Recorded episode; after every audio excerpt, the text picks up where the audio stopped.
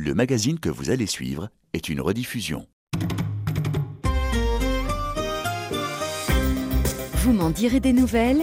Jean-François Cadet, Baptiste Antoine? Pierre Plantier. Bonjour, bonsoir. C'est un des romans les plus marquants de la rentrée littéraire. Un roman addictif en diable. Et le diable y est d'ailleurs présent à chaque page ou presque, tant les différents narrateurs nous font entrer dans la noirceur de l'être humain. Pourtant, tout commence comme une belle histoire de vacances lorsque quatre jeunes touristes prises de liberté arrivent en Afrique du Sud dans une villa paradisiaque de la côte atlantique. Mais le rêve va vite tourner au cauchemar. L'une d'entre elles est enlevée, assassinée. Et c'est le début d'une enquête, mais aussi de toute une série de rebondissements, tous plus atroces les uns que les autres, qui nous font entrer dans les arcanes de la violence, dans les arcanes de l'Afrique du Sud, mais aussi à l'intérieur d'une famille du monde littéraire parisien. Horrifique et terrifiant souvent, dérangeant à n'en pas douter, mais aussi remarquablement écrit et donc tout simplement jubilatoire, malgré toute ma rage, de Jérémy Fell est paru aux éditions Rivage, et vous m'en direz des nouvelles. Bonjour Jérémy Fell. Bonjour Jean-François. Merci d'être avec nous. C'est donc en Afrique du Sud, hein, plus précisément dans la région du Cap, que démarre le roman. Et c'est là que quatre jeunes filles françaises, euh, qui se prénomment Juliette, Chloé, Manon et Thaïs, ont décidé de partir en vacances ensemble. Alors un groupe de filles, comme ça, ados, euh, on n'est pas loin des teen movies à l'américaine. C'est un petit peu comme ça qu'on réagit en, découvrant les premières pages. Oui, alors là, j'ai tout de suite pensé euh, à toutes les séries que je regardais dans les années 90, euh, que ce soit Art à Vif ou Beverly Hills. Et euh, je, voulais, je voulais que ces personnages soient des adolescentes, pas encore majeures, enfin, une est majeure, mais euh, parce que c'est des gamines qui veulent jouer aux adultes, à l'adulte, et qui décident, qui vivent dans un milieu tellement protégé qu'elles vont décider de partir ensemble sans leurs parents, voilà, pour profiter enfin de la vie que leurs parents leur empêche d'avoir euh, sur certains côtés à Paris. Oui, elles ont donc un appétit de, de, liberté et elles viennent effectivement d'un milieu social extrêmement favorisé, comme c'est une toute petite bulle. Oui, voilà. Ouais. Alors c'est euh, une bulle qui va éclater assez vite. Euh, je me suis pas posé. Enfin, dès le départ, je savais que ce serait euh, des jeunes filles de ce milieu parce que je cherchais un milieu très particulier, un milieu feutré. Bon, c'est devenu le monde de l'édition parce que c'est un monde que je connais un petit peu. Oui. Euh, mais ça aurait pu être une grande famille euh, de, n'importe quelle, une grande famille bourgeoise typique ou une grande famille d'un empire pharmaceutique. Enfin, c'est voilà. Mais oui, je voulais des, des, personnes qui sont quand même protégées par, par, par l'argent, par leur classe sociale, et qui se retrouvent dans un monde qu'elle pense maîtriser, parce qu'elle voit le Cap et l'Afrique du Sud avant tout comme une destination touristique, parce que le Cap est une ville touristique, le Cap est une ville sublime, enfin en tout cas tous les quartiers touristiques du Cap, euh, géographiquement assez incroyable, euh, mais à côté il y a toute cette violence qu'elle pense naïvement, euh, enfin une violence à laquelle elles ne sont pas selon elle confrontées. Alors Sauf que évidemment ça va pas tout à fait se passer comme elle, comme elle le pense. Alors elles sont quatre. Euh, alors évidemment, elles vont vite se retrouver les trois. Mais euh, comment est-ce que vous avez composé votre quatuor, euh, Jérémy Fell J'ai essayé de. Alors, ce sont des, filles, des, jeunes filles qui se ressemblent sur certains côtés parce que, à part, il y en a deux qui sont cousines, il y en a deux qui sont des amies, qui sont un peu des pièces rapportées à leur groupe. elles se ressemblent sur certains côtés, mais chacune a sa personnalité. Il y a quelques jalousies aussi. Il y a quelques jalousies. Il y a des non-dits.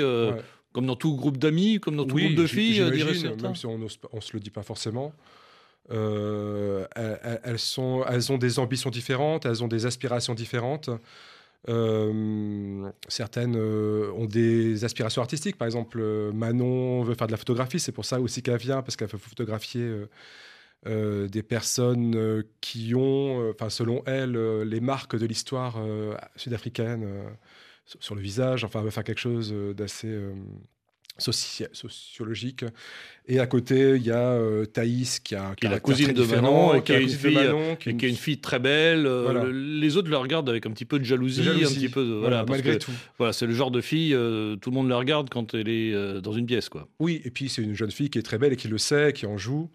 Contrairement à quelqu'un comme Manon qui est un peu plus timide. Et il y a dans les quatre quand même une qui ne fait pas partie de cette caste, qui s'appelle Juliette. On imagine qu'elle est euh, dans ce lycée par, grâce à une bourse. Euh, et donc, elle n'a pas les moyens euh, financiers qu'ont les trois autres. Et c'est d'ailleurs les parents d'une des trois autres qui l'a amené, enfin qui ont payé son voyage euh, pour qu'elle vienne. Alors elles sont euh, ravies d'être en Afrique du Sud, ces quatre jeunes filles, d'autant plus, vous l'avez dit, que c'est la première fois qu'elles partent en vacances sans leurs parents. Alors ça n'a pas été facile, hein, il a fallu évidemment les convaincre. En plus, l'Afrique du Sud, on ne peut pas dire que ça ait une réputation euh, de, de, grand calme. Les grandes villes sud-africaines, on pense en particulier à Johannesburg, ont la réputation d'être extrêmement dangereuses. C'est pour cette raison-là que vous avez choisi de faire de l'Afrique du Sud le décor du récit? Oui, alors la raison principale, je ne peux pas la dire là tout de suite parce que ça serait spoiler une grande partie de la fin du livre. Il y a une raison machiavélique, on va dire, à ça. Euh, mais euh, je cherchais un endroit dans le monde euh, qui soit à la fois touristique et, où il y ait une espèce de violence endémique, mais qui ne touche pas. Le Cap, c'est une ville où on peut aller, si vous voulez, on peut être touriste et, aller au Cap sans courir le moindre danger, théoriquement, si on reste dans certains quartiers. Euh, si on fait fi totalement de la violence qui sévit dans les townships, parce qu'il y, a énormément de viols et de meurtres euh, en Afrique du Sud, mais ça touche particulièrement la population noire et particulièrement les populations des townships. On parle généralement des, bon, des viols, des meurtres et des, gangs, enfin des attaques de gangs, euh, voilà. Et et donc, pour les besoins de l'histoire, en plus, c'est parce que aussi, moi, j'écris, je suis toujours très influencé par mes lectures. Récemment, bon, j'adorais euh, par exemple, j'adore, euh, j'avais lu le roman aussi de, littérature sud-africaine. Voilà, qui avait fait un livre génial là-dessus, justement, sur, le, sur les ravages euh, post-apartheid sur une famille de, de, blancs qui ont une ferme enfin, au nord du Cap, je ne sais plus exactement où. Et à côté, j'avais lu le, la, mort, la mort, je crois que ça s'appelle La mort selon Turner de Tim Wylox, qui est un, un, un polar hardboiled absolument terrible. Et me dis, tiens, j'aimerais bien décrire ces paysages-là, cette espèce de sauvagerie, parce que bah, avant, je plaçais mes, mes, mes, mes, romans aux États-Unis pour des raisons. Parce que c'était les États-Unis, c'est un pays que je connaissais par la télévision, par le cinéma. L'Afrique du Sud, c'était différent, mais j'avais une vision. Euh, dichotomique en fait de ce pays, en tout cas de cette ville qui est à la fois euh, d'une beauté paradisiaque en même temps euh, très dangereuse. Oui, parce que vous plantez le décor par petites touches. Hein. Il y a Table Mountain, il y a le site qui est le site iconique du Cap, hein. il y a le, la chaîne de montagne des douze apôtres, il y a le Cap des, des Aiguilles, euh, décor impressionnant, pas forcément inquiétant au départ. Vous êtes rendu sur place, Jérémy Fell? Alors j'aimerais vous dire que oui. Normalement, je devais me rendre sur place. Malheureusement, ça n'a pas pu être possible. Donc je me dis, après tout, je, je suis romancier c'est par l'imaginaire que je vais donner l'impression que je connais cette ville. Alors j'ai fait beaucoup de recherches euh, sur le Cap, hein. j'ai lu beaucoup de livres euh, sur la vie, j'ai lu des romans, beaucoup de romans de Don Meyer parce qu'il y a toute une histoire euh, avec un flic, donc je voulais savoir comment fonctionnait un peu la police là-bas. essayer de comprendre un peu l'âme de chaque quartier de la ville pour savoir où je plaçais mes personnages. Et puis j'ai lu beaucoup euh, de livres sur l'histoire de l'Afrique du Sud. Voilà. pour Parce que vous croisez plusieurs personnages qui sont quand même marqués par cette histoire. Il n'y a pas que, il y a un flic, il y a une femme euh, très riche qui, descend d'une famille euh, d'Afrikaners. On, sent un racisme quand même toujours très présent. On sent, par exemple, comme Bay, là où se passe l'action, donc les filles sont dans une espèce de, de Beverly Hills près, qui est séparée du reste du Cap par les montagnes, par la chaîne des douze apôtres. Et il y a la mer. Quand on voit des photos, c'est vraiment paradisiaque. Donc, et pendant l'apartheid, les plages de Camps Bay étaient interdites aux Noirs, par exemple. Et euh, quand on voit des photos, euh, on voit beaucoup plus de, blancs que de noirs euh, encore là-bas. Donc il y a quand même des relents, des, vieilles habitudes qui restent. Et, et, donc ces jeunes filles sont très naïves et très niaises, peut-être, selon certains lecteurs, de ne pas voir ça, parce qu'elles prennent en photo tous, les tous, les, tous les panoramas. Elles savent qu'il y a de la violence, mais ça ne les atteindra pas. C'est comme si elles la voyaient à la télévision. Elles entendent, elles entendent, des choses à la télévision, à la radio, mais pour elles, c'est loin. Voilà. Alors, Jérémy Fell, vous parliez aussi du flic. Alors le flic, il faudrait qu'on en dise un tout petit mot. Il s'appelle Wade. C'est euh, le flic qui est aussi un ancien gangster et qui est devenu, écrivez-vous, le cliché même du flic dépressif et alcoolique. Comment rendre intéressant et original un personnage qui dit lui-même qu'il est un cliché? Oui, bah, parce que euh, je joue beaucoup sur les clichés dans mes romans. Alors je dirais plutôt que je joue beaucoup sur les archétypes, mais euh, euh, et je, ne le voyais. Je, voulais raconter l'histoire aussi d'un homme qui se. Enfin, alors c'est difficile aussi d'en parler parce que c'est un homme dont les démons vont l'empêcher d'avoir la clairvoyance nécessaire pour résoudre une enquête. Et donc ces démons-là sont des démons que beaucoup de filles connaissent évidemment. Et, et oui, je, au départ, je me dis non, mais j'en, j'en fais un flic alcoolique, j'en fais un flic euh, sur le point de divorcer. Euh, voilà, on, l'a, vu dix mille fois dans les, dans les, récits, mais justement, je vais jouer euh, comme c'était naturel pour moi, parce que mes personnages apparaissent. Je cherche pas, je compose pas mes personnages en me disant tiens il va être comme ça, comme ça. Le personnage apparaît Au fur et à mesure du récit. avant le récit. Avant le récit. J'ai besoin d'avoir les personnages avant. Les personnages sont là, et à partir du moment où le personnage est présent, je peux le suivre. Et, le récit se construit comme ça. Et Wade, il était comme ça. Voilà. Donc après, je me suis dit, je vais jouer sur ce cliché-là dès le départ pour désamorcer la chose, euh, en disant que lui-même a bien conscience d'être un cliché. Et puis il dit que si un flic euh, au cap, euh, à son âge, n'est ni alcoolique, enfin, n'est- pas alcoolique, c'est qu'il est déjà mort. Voilà. Donc lui n'est pas encore mort, mais il est dans une situation en pente douce qui va le mener vers, vers un sort peu enviable. Cette émission est une rediffusion.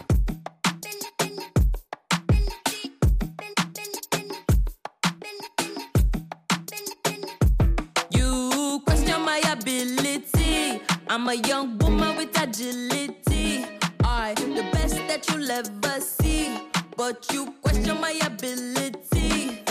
You question my ability. Rolling with the crew with the MVPs.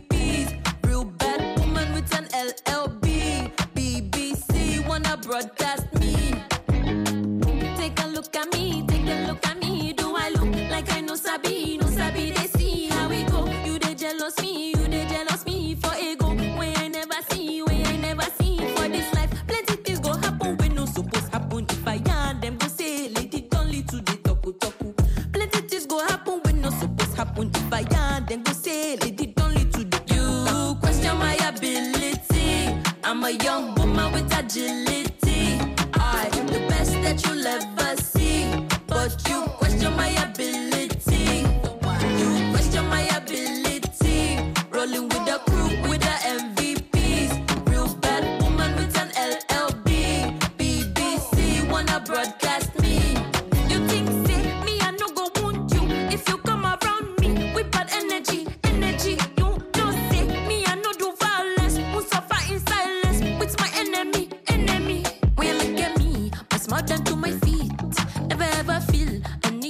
Honestly,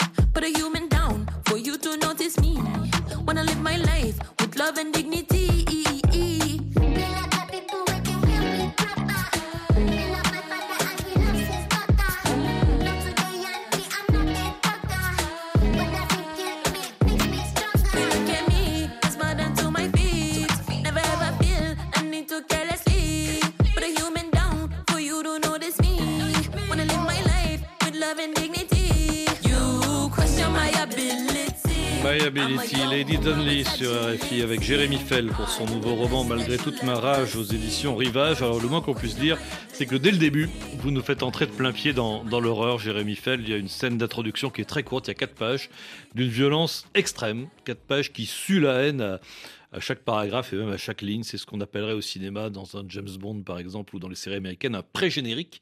Euh, vous êtes l'enfant de ce cinéma-là, Jérémy Fell.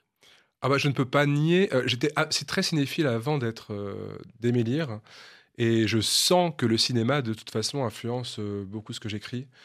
Ne- dans ne la serait-ce que rythmique, mais aussi dans l'image qui se dans dégage des parce pages. que moi, je, je veux créer des images par les mots. C'est vraiment quelque chose. Je voulais, j'ai toujours voulu créer des images. C'est pour ça que je, voulais devenir cinéaste au départ, et je me suis rendu compte en écrivant des nouvelles que c'était par les mots que je créais vraiment les images que je voulais, parce que ce sont des images qui vont changer de lecteur en lecteur et, et créer des images encore plus fortes que cinéma, qui sont des images arrêtées. Et c'est vrai que pour moi, les mots ont un pouvoir visuel absolument dingue, et c'est quelque chose que je retrouve beaucoup dans la littérature américaine. C'est pour ça que j'aime le roman américain aussi. Alors, on pense à Bret Easton Ellis, on pense à Ah ouais, Stephen bah ça, King, beaucoup. évidemment. Ouais, ou même là, je suis en train de relire euh, tout Zola, et Zola, euh, je connais aucun écrivain qui arrive à ce point à rendre prégnant les images et les sensations. Quoi. Voilà. Moi, j'essaie de décrire un peu mes romans comme des expériences euh, visuelles et sonores. Et euh, cette euh, première scène, euh, parce qu'après, c'est un peu comme dans Elena. Moi, je disais, pour, Elena, c'est votre précédent roman. c'est le deuxième. le deuxième. Euh, que je, généralement, je prenais le lecteur par la main gentiment, et puis sans qu'il s'en rende compte, ma main déviait vers sa nuque, et là, j'attrape la nuque, Oui, et je là, la lâche plus oui. jusqu'au bout. Là, vous le prenez Voilà. pas par la main gentiment. Là, hein, je donne le une claque dès le début parce Oui. que je voulais que cette violence, tout de suite, il la sente, il la voit. Et parce qu'après, on va suivre ces, ado- ces adolescentes un peu, pas idiotes, mais un peu naïves. Et, donc, on sait que cette violence-là va surgir, on ne sait pas quand, on ne sait pas qui, parce que dans, dans le- on ne sait pas qui est la victime et qui est la personne qui sauvagement euh, agresse cette, euh, la victime. Et la personne qui raconte aussi, d'ailleurs, Voilà. dans le premier chapitre. Et, et- et donc, euh, après, tout le premier chapitre, on va dire, ah non, c'est elle, ah bah non, ça va être elle. C'est Voilà. le côté un peu thriller Voilà. du roman, ça Voilà. veut dire qu'il y a cette angoisse que la violence. Et d'où va, d'où va surgir la violence? Est-ce que ça va être dans leur quartier? Est-ce que ça. Avant, un moment, à part en, à part en voiture, enfin, à n'importe quel moment, et je joue avec les, attentes et les peurs du lecteur à ce moment-là. Parce que s'il a déjà vu la violence pure, et moi, je veux représenter la violence comme elle est, sans fioriture, sans que ce soit gratuit non plus, parce qu'il faut que ça ait un sens dans l'histoire. Mais euh, oui, alors effectivement, si les lecteurs n'arrivent pas à dépasser les premières pages, je peux le comprendre aussi, parce que j'aime créer des émotions viscérales. Et si des lecteurs rejettent mes livres à cause des scènes de violence, c'est au moins une émotion forte, et c'est... Ça me... Je dirais pas que ça fait plaisir, mais euh, je comprends cette réaction-là et je trouve ça assez sain. Bon, moi, je les engage plutôt à aller un petit peu plus loin quand même. Ah bah, Par exemple, oui, à, la bien page, sûr, mais- à la page 75, où on a un autre exemple de, de violence, on n'a pas choisi l'extrait le plus violent du livre. Très très loin de là, euh, Jérémy Fell, mais donc à la page 75, une des quatre jeunes filles, donc une de vos, de vos narratrices qui s'appelle Chloé, raconte. Je me retrouve dans une vaste cave remplie de cartons, d'ustensiles de jardinage, de vieux objets entreposés, et de serpes, de haches, de tenailles accrochées au mur de pierre. Le sol est par endroits recouvert de taches sombres. Je comprends à cet instant que je n'aurais jamais dû entrer. Une tour résonne face à moi. Je m'avance vers ce qui, dans le fond de la pièce, ressemble à une cellule. Un homme s'y tient, entièrement nu, enchaîné à un gros tuyau par les poignets, assis sur un lit miteux. Sa peau, très noire, est zébrée de coupures récentes. Son visage est déformé par les coups. Un bâillon l'empêche de parler. Cette vision me sidère. Je me demande si je ne suis pas encore en train de rêver. L'homme lève le visage vers moi, prononce quelques mots étouffés que je ne parviens pas à comprendre. Je sens une respiration dans mon dos, me retourne brusquement, le souffle coupé, me retrouve face à Yann, qui, les cheveux défaits et le visage suintant, tient un marteau dans la main. Je ne sais quoi dire pour ma défense. Fixe l'extrémité de l'outil, m'attendant à voir le vieux fermier le brandir pour me frapper en plein sur le front. Voilà tout ce que tu mérites, petite fille, pour te rendre à cette heure dans une cave. Mais Yann, plus gêné qu'autre chose, m'annonce que, contrairement aux apparences, cet homme n'a que ce qu'il mérite. Il a tenté d'égorger Fiona deux jours plus tôt, après l'avoir violée et rouée de coups au ventre et à la poitrine. Heureusement, Yann, pris d'un mauvais pressentiment, est revenu des champs plus tôt et a réussi à l'arrêter. Jetant le marteau sur un établi, il me certifie ne vouloir que défendre sa propriété et sa famille, bien décidé à ne plus courber les chines face aux peuplades acharnées qui gangrènent son pays. Seul maître en son domaine, il a décidé de lui faire payer son acte à sa façon, avant de le livrer à la police, quitte à finir à son tour en prison. Il doit bien ça à la femme qu'il aime depuis ses 20 ans. Il ne pense qu'à la soulager, elle. Et je le répète, hein, Jérémy Fell, on est vraiment dans une scène très douce comparée à ce qu'on peut lire dans, bien d'autres euh, chapitres, euh, parce que vraiment, d'un bout à l'autre, vous nous plongez dans le pire de l'être humain, et peut-être même dans le, dans le pire du pire. C'est votre quatrième roman, et il est complètement dans la lignée des, des, des- des trois premiers. En fait, à chaque fois, on a l'impression que vous voulez explorer le mal avec un M majuscule. C'est ça l'essence de votre projet littéraire? Alors en tout cas, c'est pas conscient. Euh, je me suis pas euh, réveillé un matin en me disant tiens, je vais écrire des romans sur le mal. C'est généralement quand j'écris, je ne sais pas. euh, Enfin, je me rends compte de ce que j'ai écrit quand j'ai fini le livre et quand les lecteurs m'en parlent. Donc, c'est pas un projet? Non, c'est pas un projet philosophique. Je cherche pas à, à écrire des romans à idées, par exemple. Moi, ce que je recherche, si je recherche quelque chose, c'est à faire ressentir euh, que, que les lecteurs ressentent des émotions fortes et qu'il se pose. C'est après qu'il peut se poser des questions sur ce qu'il a ressenti et pourquoi il l'a ressenti, pourquoi il a éprouvé euh, certains sentiments sur des scènes de violence, pourquoi euh, il s'est attaché à un personnage alors qu'il ne le devrait pas. Euh, Alors ça c'est intéressant, pardon de vous couper, mais c'est intéressant parce que c'est vrai que chacun des personnages euh, peut faire des, des choses absolument atroces, absolument abominables, et pourtant chacun des personnages aussi, eh bien on peut s'y, on peut s'y attacher. euh, il peut être aussi euh, un- monstre et être aussi profondément humain euh, en même temps. Est-ce qu'on peut entrer en empathie avec un salaud, Jérémy Fell? Oui, bien sûr. Bah, déjà, le terme de. Moi, je. Je dirais que mes personnages ne sont pas des monstres, mais ce sont des personnages qui commettent des actes monstrueux. Les monstres, c'est le croque-mitaine, c'est le loup-garou, c'est le vampire, enfin, c'est des espèces de, de vie. Euh, moi, je me sens proche de tous mes personnages et je, parce que bah, déjà parce qu'ils viennent de moi, donc il y a quelque chose quand même de je, dirais pas qu'ils me ressemblent. Enfin, certains me ressemblent attention. plus que d'autres. hein. Non, non, mais je- je- à chaque fois, laisse, je mets euh, un petit doute sur les personnages qui, dans ce livre, me ressemblent le plus, parce qu'il y en a toujours. Mais euh, ils sont humains comme moi, et donc je, moi, je considère que dans les mêmes situations, peut-être que j'aurais pu faire la même chose, et donc. enfin, je peut-être que le pas- lecteur pourrait se dire la même chose. eh ben, J'espère que le lecteur se dirait. la- euh, Enfin, je, je veux pousser le lecteur à se dire la même chose. Un libraire m'avait dit que je, je forçais le lecteur à se confronter à sa part sombre. Parce que cette part sombre, on l'a tous en nous, cette violence, on l'a tous en nous. Euh, alors, je cherche pas à ce que mes lecteurs s'entretuent après avoir lu mes livres, hein, c'est pas le, le but. Mais euh, c'est vrai que moi, euh, c'est un questionnement que je me pose. depuis que je suis petit, je suis fasciné par les méchants, par, alors que j'ai toujours été très peureux, par exemple. Donc, ça, il y a un côté schizophrénique à ça, hein, peut-être. Mais je pense que les, gens, les, les enfants qui ont très peur aiment beaucoup faire peur aux autres. Donc, j'ai eu très peur quand j'étais petit, on m'a beaucoup fait peur.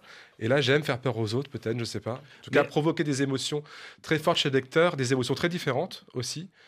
Pour laisser une morsure. Moi, dans ce roman-là, par exemple, ce sont des personnages qui parlent tous à la première personne. On a l'impression d'accéder complètement à leurs pensées. Euh, c'est une parole brute qui est jetée. Euh, Il n'y a, pas de distance avec ce qu'ils pensent.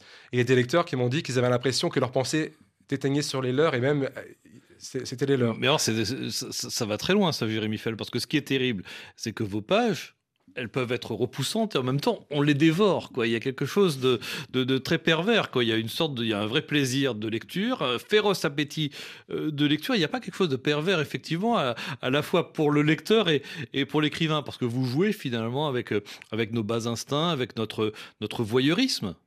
Oui, on, on- bah, je, je- je sais qu'on me l'a reproché. Enfin, C'est pas un reproche, c'est une question. Ah hein. non, je vous dis pas que c'est un reproche, mais moi, on me l'a reproché dans, des, dans les librairies. Une dame était horrifiée parce que j'écrivais. Elle m'a dit Mais comment pouvez-vous prendre autant de plaisir à écrire des histoires aussi sombres Et comment les lecteurs peuvent prendre du plaisir à les lire?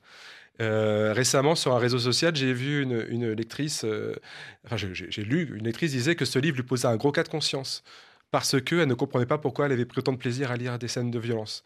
Donc ça, évidemment, ça me, j'a- j'aime beaucoup quand on me raconte ça. Quand une lectrice me dit euh, qu'elle n'a pas aimé mon livre, c'est le premier, parce que je l'ai forcé à ressentir des choses qu'elle voulait pas ressentir. Voilà, la littérature pour moi sert à bousculer. euh, je- La littérature euh, Sans limite. Est-ce que vous vous êtes fixé une, une Alors moi, limite je me Parce qu'il y a des tabous toujours- aussi que vous brisez aussi dans le livre. Oui, alors dans, raconter, le livre, mais- je, je mais pour le coup, il y a Bah ouais. des tabous. Écoutez, je me suis dit, si je parle de perversion et de violence, je vais aller jusqu'au bout.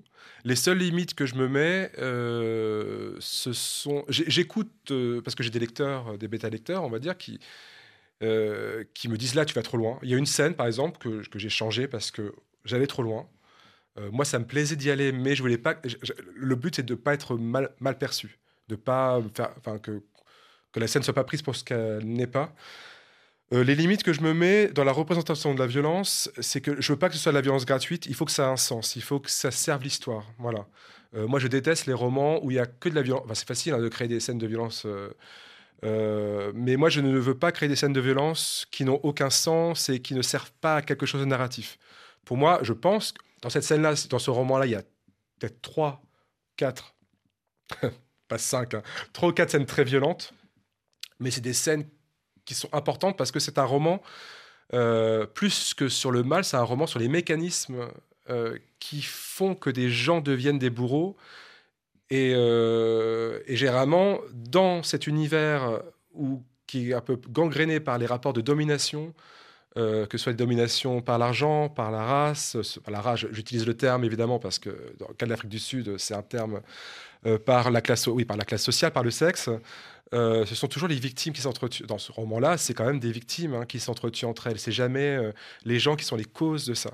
Et euh, ce roman-là est pour moi un livre sur les rapports délétères de domination et euh, sur les mécanismes qui font que des personnes franchissent les limites et n'arrivent plus à faire la, distinction entre bien et mal et se laissent complètement gagner par la rage. Alors il y a l'écriture de la rage, de la, de la violence, et il y a aussi toute atmosphère de peur que vous parvenez à installer là aussi avec euh, beaucoup d'efficacité. Par exemple, dans cette scène que Chloé raconte, ça se passe dans sa chambre, on est cette fois à la page 57 du roman. Elle est donc dans son lit, elle essaie de dormir, elle entend un bruit sourd et son imagination fait le reste.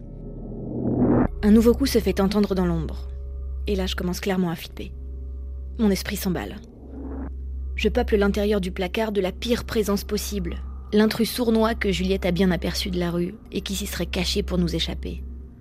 Je n'ai même pas pensé à l'ouvrir en inspectant la pièce, alors qu'on pourrait facilement y tenir à deux. Il y est peut-être encore et il me regarde à l'instant même. Mais pourquoi serait-il resté ici tout ce temps? Dans l'intention d'attendre que je m'endorme, de s'attaquer ensuite à moi quand je serai sans défense, de prendre tout ce qu'il pourra prendre de mon corps et de mon âme. Je peste contre moi-même d'en arriver à de telles suppositions, tente de me raisonner. Quelle idée aussi d'avoir passé la fin de soirée à regarder des films d'horreur. Évidemment qu'il n'y a personne dans ce placard. Mais je sais que si je ne vais pas vérifier, je n'arriverai pas à m'endormir. Qu'il sera même hors de question que je m'endorme. Alors Jérémy Fell, comment euh, on instille petit à petit, par petites touches, une peur graduelle dans un roman comme celui-ci? Quelle est en quelque sorte la recette de votre élixir de la peur? Ah, ah, si, Est-ce que j'ai une recette? C'est d'avant. Moi, moi je, je pense que ce qui fait peur, en tout cas, c'est ce que Freud appelait euh, l'inquiétante étrangeté. Ça veut dire euh, ce qui, dans le familier, se détraque. Euh, quelque chose. Si la présence. par exemple, il y a beaucoup de scènes de films d'horreur dans le livre, et là, cette scène-là suit une vision de Scream 4 où il y a un tueur qui est caché dans, dans le placard. Et donc, évidemment, cette jeune fille pense à cette scène-là en particulier. Mais euh, les peurs de l'enfance, qui sont très présentes dans, dans, dans, dans ce que j'écris, mmh. sont liées à cette peur-là. Ça veut dire euh, le, le, la présence est sous le lit ou dans le placard. Elle est près de nous sans être. Enfin, elle n'est pas assez près de nous pour qu'on puisse, pour qu'on puisse la combattre. Elle n'est pas assez loin de nous pour qu'on puisse avoir le temps de la combattre. Elle peut surgir à n'importe quel moment dans notre familier. Et donc, c'est créer ces espèces de, petites angoisses qui montent progressivement paranoïaques où tout est suspect, où l'individu peut être caché euh, derrière un rideau, on voit, on voit la, forme, la, forme bouger, on voit une ombre, et progressivement la paranoïa commence à prendre, et puis la paranoïa des lecteurs aussi, parce qu'on a tous vécu des peurs d'enfance, on a tous eu cette sensation-là, et donc c'est vrai que je, je, me sers beaucoup de ça pour tout de suite parler de quelque chose qui est euh, commun à tout le monde, ces peurs euh, euh, qui sont viscérales. Euh. Il y a beaucoup de cauchemars aussi, hein, beaucoup de. Ah, j'aime les scènes de, de cauchemars. je sais que j'adore écrire les scènes de cauchemars parce que là, c'est là où je me sens vraiment le plus libre. Où je... Parce que là, c'est un roman assez réaliste euh, quand mmh. même, oui, même, même si c'est un roman et même si pour moi un roman n'est pas la réalité et c'est toujours la réalité vue à travers mon prisme, le prisme de mon regard, moi en tout cas en tant qu'auteur mais euh, les scènes de cauchemar me permettaient d'aller un peu plus loin dans le, fantasmagorique, évidemment. Donc j'aime beaucoup en mettre. faut pas trop en mettre non plus pour pas que ça devienne un procédé. Mais c'est vrai que les scènes d'hallucination, en tout cas, ou de cauchemar, qui sont peut-être plus présentes dans la dernière partie, parce qu'on a un personnage qui, justement, lui, euh, arrive de moins en moins à faire la distinction entre réel et imaginaire c'est vrai que, par exemple, là, c'est la partie la, qui a été la plus agréable à écrire. Alors, tout le roman est écrit au, présent. Au présent de narration, c'était une évidence. Quoi. Il fallait être dans l'action. Il fallait. Façon. Alors, oui, alors parce que mon roman d'avant, je l'avais écrit au présent et j'avais beaucoup aimé ça. À partir du moment où moi, je veux détruire la distance, enfin, mettre le moins de distance possible entre mes personnages, mon univers, mes images et le, et le lecteur, c'est vrai que je me suis rendu compte qu'au présent, il y a, il y a quelque, une, il y a, une, il y a une, quelque chose de très proche qui se crée avec le lecteur et en plus à la première personne, parce que j'avais écrit deux chapitres à la première personne dans mon précédent roman, et ça crée une intimité tout de suite. Et pour moi, Malgré toute ma rage est vraiment un roman de personnage. Et donc je voulais que les lecteurs rentrent complètement dans la, dans la peau du personnage et que la conscience... Vous savez, Bergson euh, disait souvent, j'aime beaucoup cette phrase, que l'auteur doit faire oublier qu'il utilise des mots. Et qu'on ne voit plus que euh, ce que l'auteur avait en tête. Et, et, j'aime beaucoup ça. Et, c'est vrai que je voulais que le, que la conscience du lecteur et la conscience de mon personnage se mêlent jusqu'à en, former qu'une. Alors c'est effectivement écrit à la première personne, c'est très descriptif, c'est presque clinique, mais c'est pas du tout euh, désincarné, d'autant que vous changez de narrateur hein, d'un chapitre à, à, un autre. Est-ce qu'il y a une forme de, de, jeu de rôle pour l'écrivain que vous êtes? C'est-à-dire qu'on n'écrit pas de la même façon quand on est une, une très jeune fille comme Chloé, euh, dont on a entendu euh, la prose il y a l'instant, ou quand on est dans la génération de, euh, de, de son père, par exemple alors ça, c'était un peu le, plus dur à faire dans ce livre-là. C'était un peu mon la gageur. Je, voulais évidemment. Alors, on m'a demandé la question, on m'a posé la question pour, comment vous faites. Euh, c'est parce que je me figure tellement les personnages avant que naturellement, je sais comment ils vont parler. Et, et pour moi, c'était assez naturel. Et euh, quand j'ai commencé à écrire, je me suis dit, bon, il y aura un énorme travail avec mon éditeur pour trouver des variations. Et en fait, quand je l'ai fait lire, on m'a dit, non, finalement, tout de suite, on sent la différence sans que j'ai forcé le trait. Parce que je voulais pas forcer le trait non plus. Je voulais pas créer. euh, D'abord parce que, par exemple, si on prend les trois adolescentes, elles vivent dans le même milieu, donc elles ont. Elles parlent à peu près de la même façon, par contre, elles sont très différentes psychologiquement. Donc, je voulais qu'on sente que psychologiquement, les trois, il fallait que les trois adolescentes soient différentes, vraiment, dans leur façon d'être au monde, dans leur façon de voir le monde. Et après, évidemment, une femme comme Béatrice ou un homme comme Raphaël ne parlent pas de la même façon. Euh, mais voilà, il fallait que ce soit à la fois euh, naturel, pas artificiel, pas en inventant des tics de langage euh, trop lourds, et à la fois psychologiquement et dans, leur langue, et en même temps que ça reste mon écriture aussi, que ça reste cette écriture que j'ai voulu sans fioriture, une écriture pas froide, mais claire et précise. parce que, encore une fois, c'est des paroles brutes qui sont livrées par les personnages. Et pour que ce soit réaliste, voilà, il fallait que ce soit. Qu'il n'y ait pas de filtre. euh, Voilà, ce qui est intéressant euh, aussi, euh, c'est que d'un narrateur à un autre, parfois, il y a la même scène qui est racontée, avec un point de vue forcément légèrement différent, avec un, un choix de mots aussi extrêmement différent. Et puis le nom du narrateur est écrit en début de chapitre et Ouais. sur toutes les pages du, du chapitre, euh, sauf évidemment le seul narrateur qu'on ne connaît pas, c'est celui du, du premier chapitre. Euh, et c'est évidemment un des grands suspens du, du roman. Qui est-il, ce narrateur? Per il giorno che ti ho abbracciato. Cette émission est une rediffusion. Subito dopo mi hai baciata. Non so più dove è successo. Vorrei solo dirti merci. Cerchiamo la grande avventura, cerchiamo ovunque, cerchiamo un nuovo grande avvio. Cerchiamo la grande avventura, cerchiamo ovunque, cerchiamo nuovo pour le jour où l'on s'est enlacé. Juste après nous nous sommes embrassés. Je ne sais pas où tout ça s'est passé.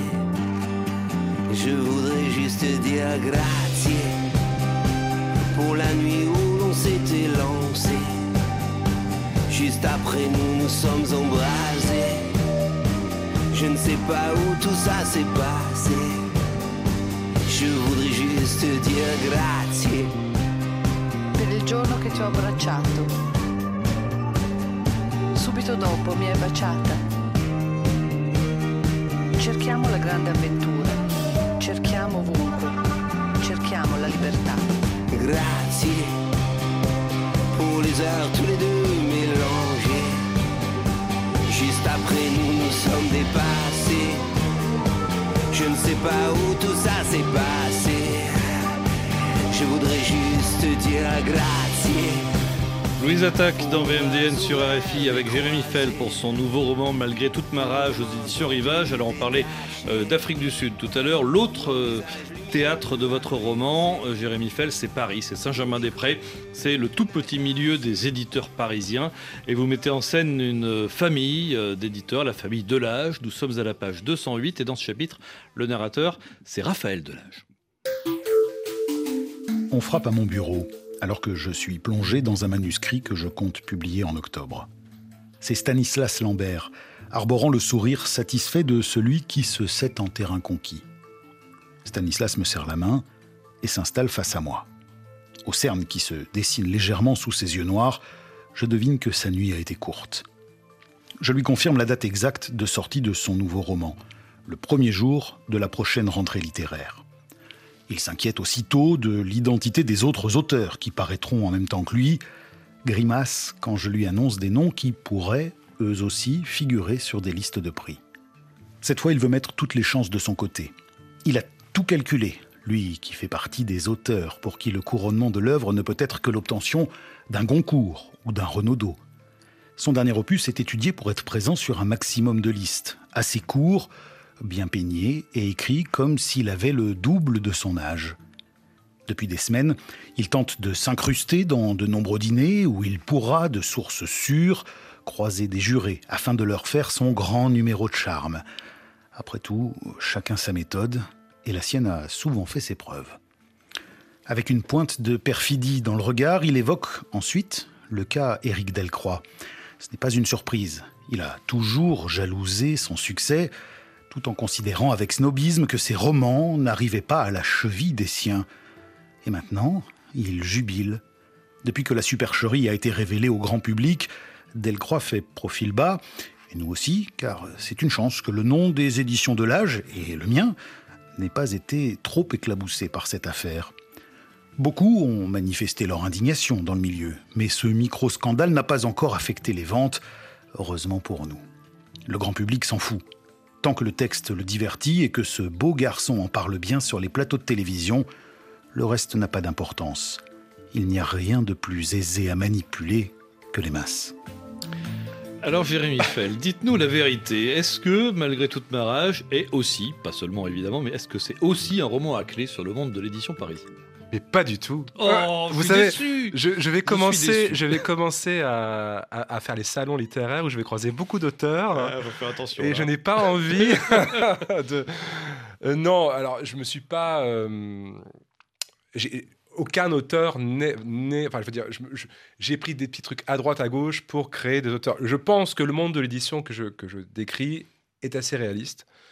Euh, voilà. Aussi réaliste que la violence en Afrique du Sud. C'est-à-dire que le monde Euh, de l'édi- oui. de l'édition à, à Paris, c'est un monde dans lequel on parle plus de sexe, de coûts marketing, de renvoi d'ascenseurs euh, que de, que de Alors, qualité je, non, alors, je, je dirais le, le vieux monde, le vieux monde de l'édition. Un, un- un monde de l'édition qui, heureusement, est vieillissant et qui est remplacé par beaucoup de jeunes éditeurs euh, qui n'ont absolument rien à voir avec ça. Là, évidemment, je fais une satire, donc je grossis le trait. Euh, je connais euh, beaucoup d'éditeurs et beaucoup d'auteurs qui ne sont pas du tout comme ça. Là, là, je donne un peu le cliché de ces auteurs qui existent aussi, qui écrivent pour avoir des prix et qui Donc sont ambitieux, de- qui sont très prétentieux, ambitieux, médiocre, bon client dans les euh, médias. oui, c'est ça. mais sans peu, réellement grande qualité littéraire. Comment s'appelle le, euh, le héros d'Illusions perdues Enfin, voilà, c'est le. Demain après. Ah, voilà, c'est Rubin Pré, quoi. Voilà, c'est une figure quand même qui est très présente dans la littérature depuis, depuis longtemps. Et je, et je voulais. Alors pour moi, tous les passages qui se passent dans le, dans le monde de l'édition sont un peu des soupapes pour respirer un peu, pour rire un petit peu, qui décontenancent un peu la, la violence, euh, même si c'est un certain nombre de violences Alors, et même si oui, aussi alors, une on rit, certaine on forme rit- de on rit un petit peu, sauf que vous évoquez quand même au détour d'un chapitre un hashtag MeToo du monde de, de l'édition. Ah oui, vous que- pensez que, comme beaucoup d'autres, hein, vous n'êtes pas le seul à le penser, peut-être que c'est un milieu dans lequel règne encore aujourd'hui une forme Ah de bah ça, bien sûr. euh, je, je ne connais. Alors ça, bon, je, allez, je ne connais. je- on, on connaît tous plein de noms euh, de personnes qui pourraient euh, être accusées d'agression sexuelle dans le monde de l'édition et qui ne le sont pas. Euh, je n'ai. euh, donc moi voilà, je, je, j'imagine que ça puisse arriver parce que je pense qu'un jour ça arrivera. Euh, après, tout, évidemment, c'est une petite partie. Je veux dire que tous les éditeurs ou tous les auteurs, mais dans tous les milieux, enfin, je veux dire dans le, dans le milieu du cinéma, dans le milieu, dans n'importe quel milieu, des Dans le milieu des médias aussi. Dans le milieu des médias, euh, là, je parle du monde de l'édition parce que c'est le monde que je décris. Euh, on n'a pas encore. euh, Enfin, moi, ça- a- vous savez, il y avait euh, ce Instagram sur le MeToo l'édition, enfin sur le Oui, MeToo l'édition. Ça a été lancé, effectivement. Voilà, on voit très bien, on, on sait très bien qu'il y a beaucoup d'affaires de harcèlement moral, de harcèlement euh, sexuel dans ce monde-là, mais comme dans d'autres milieux.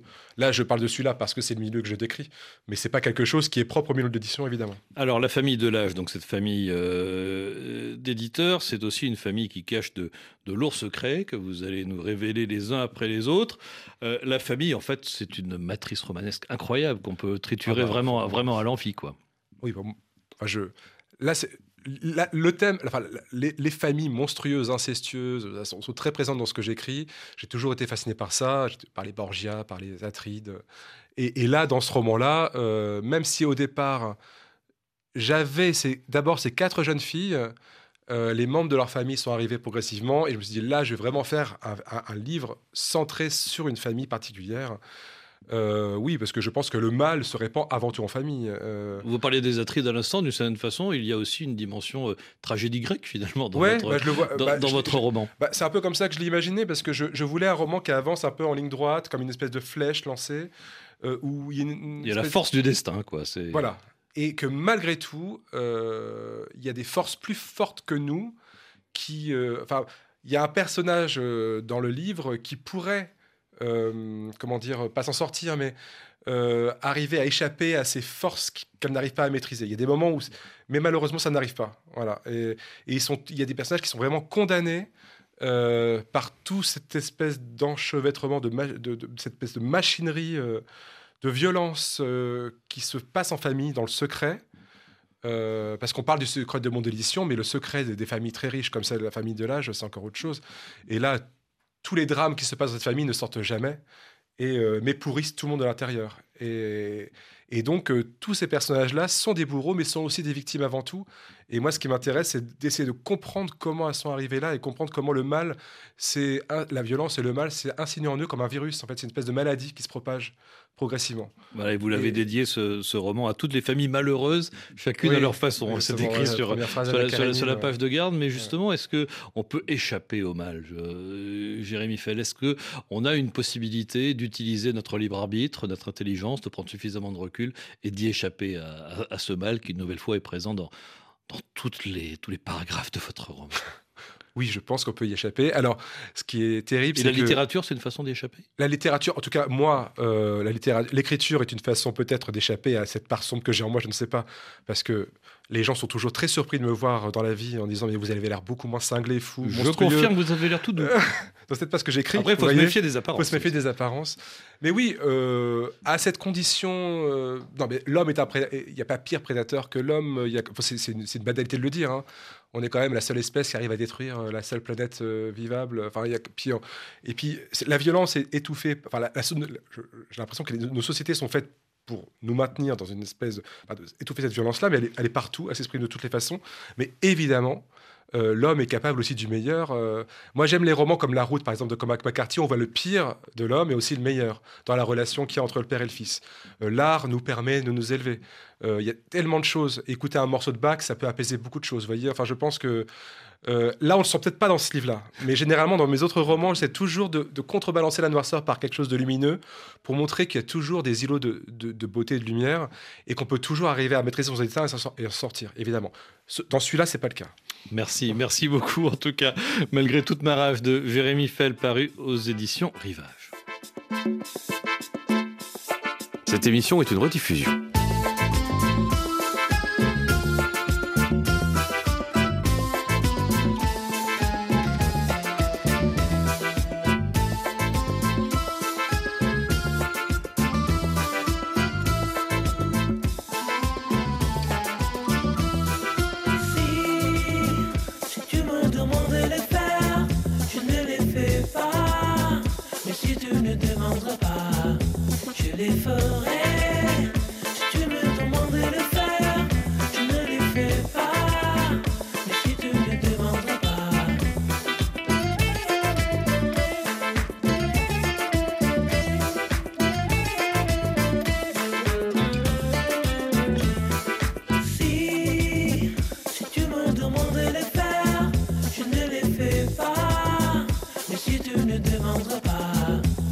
beautiful.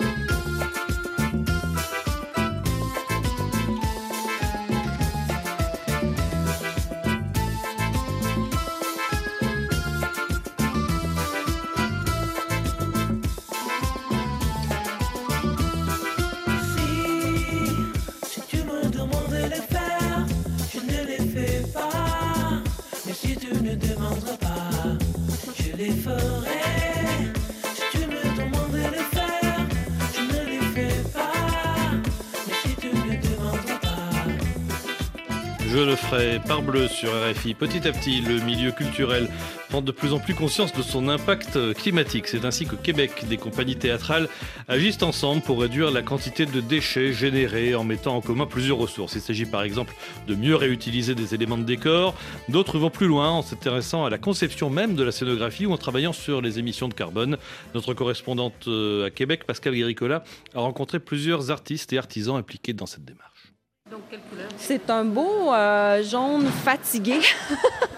Julie Lévesque contemple le grand rideau qui couvre le fond de scène d'un spectacle sur l'auteur américain Jack Kerouac. Ce qu'on voulait reproduire, c'est un studio de télévision euh, des années 50-60. Euh, Comme plusieurs des éléments de décor, le rideau vient d'une réserve culturelle que se partagent plusieurs compagnies de théâtre dans la ville de Québec. La scénographe souligne l'intérêt de cette mise en commun. D'aller chercher des panneaux qui sont déjà tout faits au complet. Ça m'a évité de faire construire ou de construire moi-même. Puis euh, ça m'a sauvé quelques milliers de dollars, je dirais. On a déjà reçu un cheval grandeur nature en fibre de verre. On l'a vendu à un spectacle country. Ils en ont fait leur mascotte. Bonne vie, crème soda. Elisabeth Routier travaille dans l'entrepôt où des accessoires et des matériaux déjà utilisés par des théâtres attendent que des scénographes leur donnent une seconde vie. Ici, on a quand même des tapis, de la moquette d'exposition. On a beaucoup de fausses fleurs, fausses nourritures, fausses roches. Euh, on a aussi une petite section matériaux. Tous des matériaux réutilisés. Là, c'est des structures qui ont été démontées qu'on revalorise euh, jadis. C'était des conteneurs qui étaient stationnés dans le débarcadère du théâtre. Tout était démoli et mis au conteneur pour être jeté. Donc maintenant, il y a vraiment de la sensibilisation en conception sur, OK, après avoir fait ton décor, qu'est-ce qui va devenir de tous les éléments? Est-ce que c'est quelque chose qui va être revendu, donné, réemployé? Est-ce que ça peut être démonté? Parce que, mais si c'est assemblé mécaniquement, que c'est vissé ou boulonné, c'est des trucs qui peuvent être démontés puis réutilisés quand même facilement. La culture a un beau bâton de parole dans notre société. Quand tu achètes ou tu construis quelque chose, de penser à ce qui va advenir de ce que tu as après. Il faut donner l'exemple. Depuis son ouverture il y a deux ans, la réserve culturelle a évité de jeter 27 tonnes de déchets. EcoCéno poursuit le même objectif, mais à Montréal. Des spécialistes comme Marianne Lavoie aident les productions théâtrales à concevoir des décors davantage respectueux de l'environnement, comme pour ce spectacle présenté cet automne. Donc les, mesures des plans ont été changées pour enlever à peu près un demi-mètre en hauteur, puis pour que tout soit modulaire. Donc les panneaux s'imbriquent les uns dans les autres. La pièce suivante a repris les panneaux et l'atelier décor qui les a fabriqués va les récupérer aussi pour pouvoir les louer puis ils sont déjà à leur deuxième vie. Euh, il y en aura certainement beaucoup d'autres. L'auteur, metteur en scène et acteur Charlie Cameron Verge va encore plus loin. Lors d'un laboratoire d'essai il y a quelques mois, il a calculé les émissions de CO2 produites autour du spectacle et il les a compensées avec des crédits carbone. En arrivant à la pièce, on demandait au public quel mode de déplacement avait été utilisé. C'était pas une façon de faire comme ah, honte à toi, t'es venu en voiture. Ça, c'est plus une façon de, dire, ben nous, on va le compenser. Les gens, ils se sentent interpellés par la cause parce qu'ils font, ah, OK, mon déplacement au théâtre a eu un impact réel. On a beaucoup travaillé avec la lumière naturelle en répétition. Puis ça, c'est vraiment important. Je pense que ce qui fait en sorte que ça, c'est aucune dépense énergétique. On n'avait pas besoin des, des, gros spotlights pendant toutes les répétitions. Si le soleil y génère suffisamment, ben super, on va travailler avec ça. Dans l'avenir, cet artiste veut mettre sa création au service de l'urgence climatique. Un reportage de Pascal Guéricola à Québec pour VMDN. Merci à tous de nous écouter, merci également de votre fidélité. Cette émission était une rediffusion. On se retrouve euh, demain, bien sûr, pour euh, de nouvelles aventures culturelles. À demain, et vous m'en direz des nouvelles.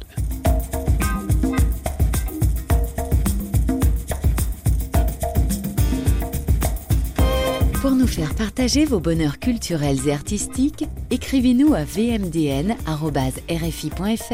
ou sur les réseaux sociaux.